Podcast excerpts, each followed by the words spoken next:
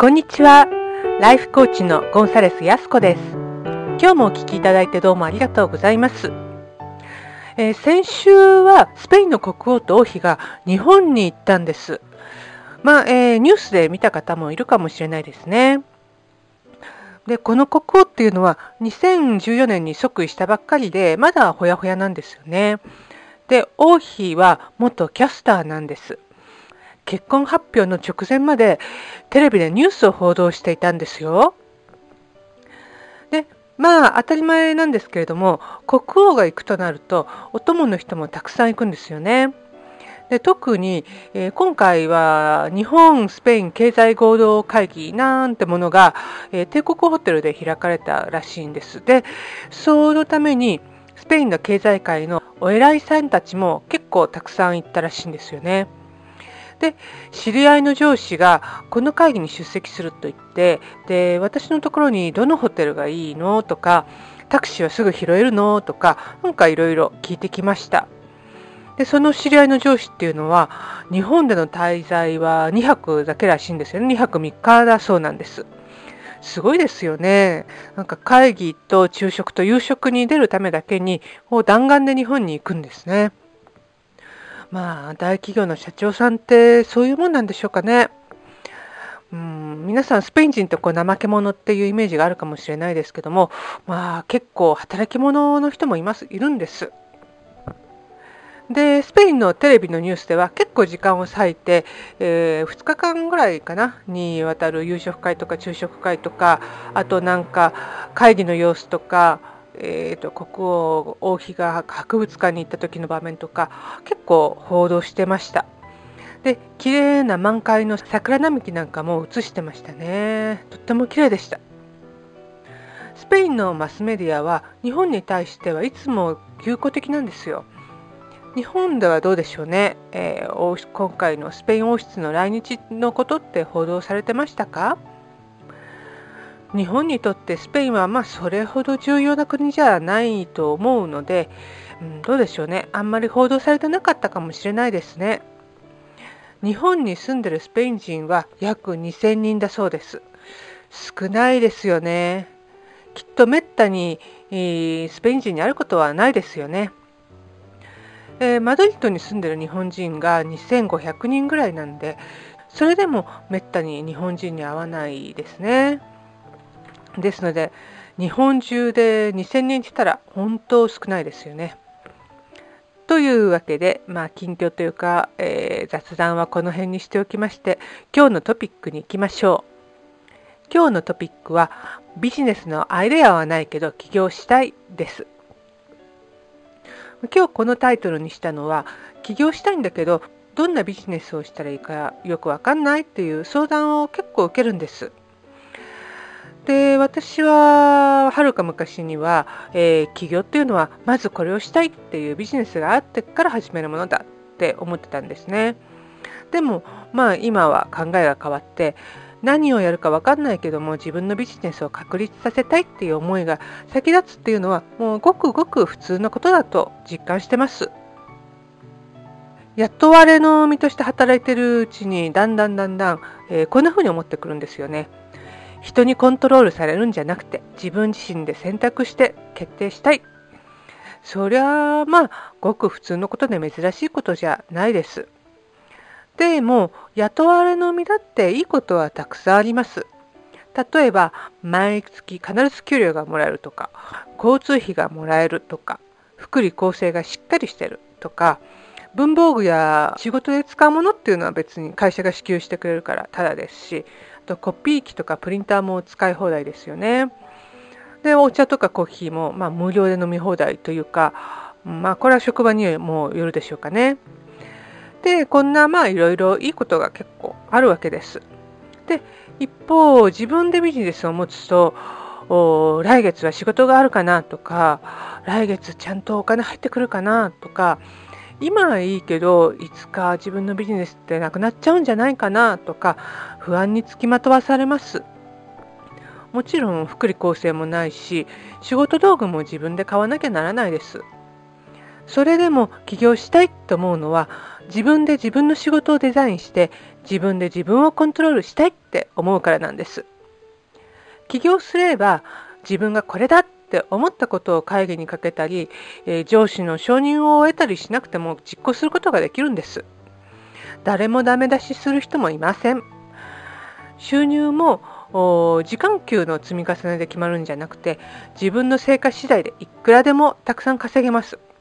自分の強みを生かす時間も増えてきます。だからこそ起業したいんですよね。じゃあ何をやりましょうか。まずは好きなことで需要があって課金できるものを探します。まあ、なぜ好きなことかっていうと好きなことだとまあ、困難があっても途中で放り出したりしないで長く続けていくことができるんです。起業って最初からうまくいくとは思わないでくださいね。えー、それは違います。失敗をしながら学んでいって改良を繰り返してやっと軌道に乗るんです。だから最初は低空飛行なんですよね。もしかしたら結構長い間赤字続きかもしれないです。で、またいろいろ大変なことがたくさんあります。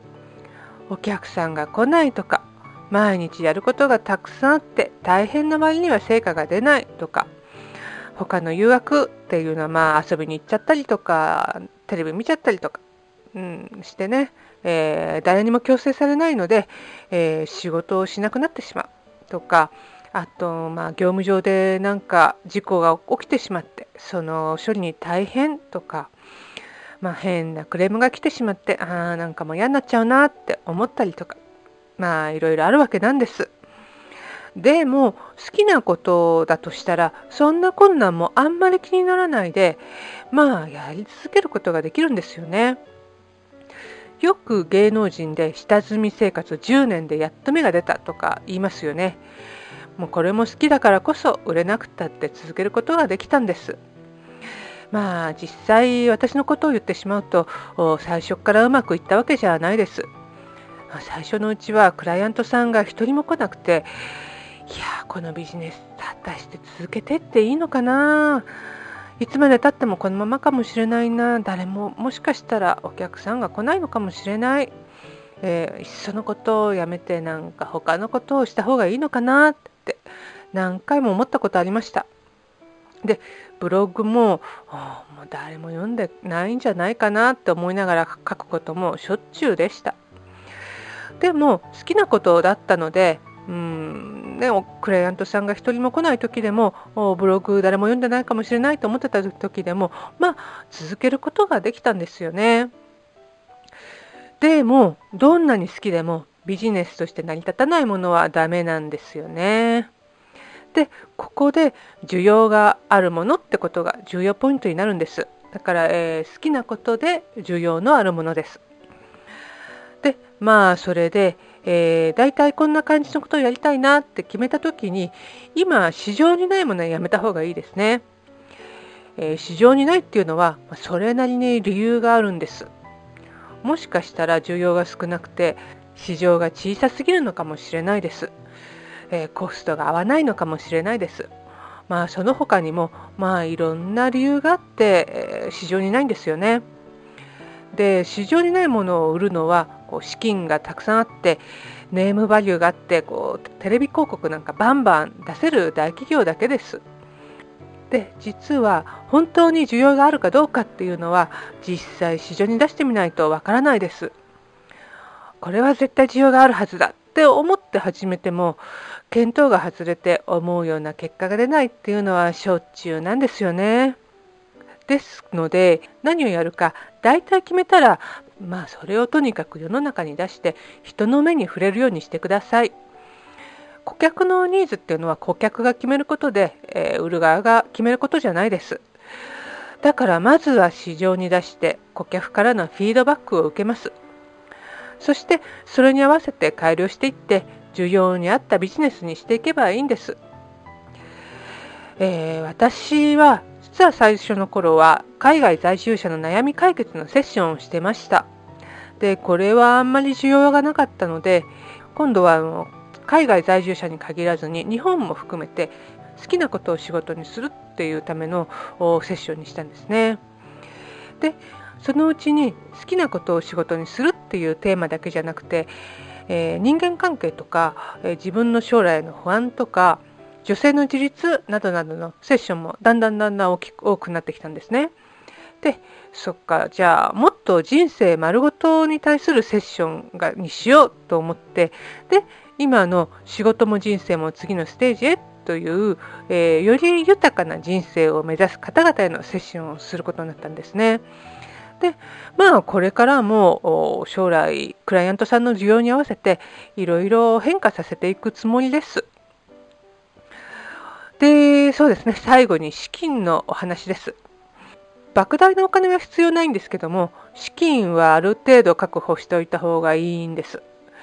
えー、広告費とか勉強のための本題とかあとは最初の維持費とかまあなんかいろいろ少額でも出費はあるんですよね。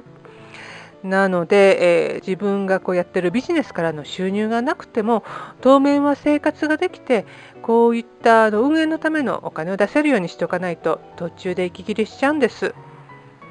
今お仕事を持ってる方はすぐ辞めるんじゃなくて、まあ、そのこともよく頭に入れといてください。まあ、今のお仕事を続けながら自分のビジネスを確立させるってこともできるんです。もちろん自分を窮地に追いやって苦しみながら馬力を出してやっていくっていう方法もあります。